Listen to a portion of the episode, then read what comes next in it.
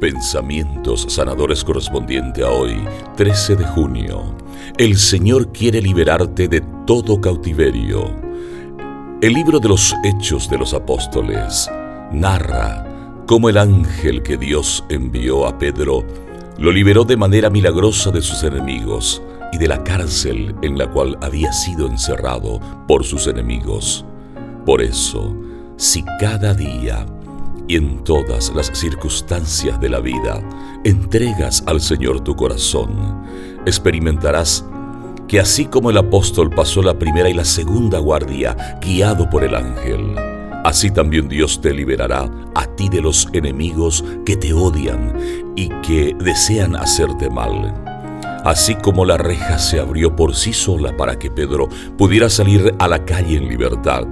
Si le entregas tu corazón a Dios y lo sigues con docilidad, Él te abrirá muchas puertas de bendición en tu vida.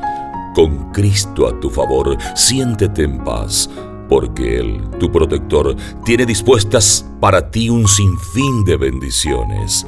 Jeremías, capítulo 15, versículo 20 al 21 te combatirán, pero no podrán contra ti, porque yo estoy contigo para salvarte y librarte. Oráculo del Señor, yo te libraré de la mano de los malvados y te rescataré del poder de los violentos. Porque tengo miedo, si nada es imposible para ti, porque tengo miedo, si nada es imposible para ti.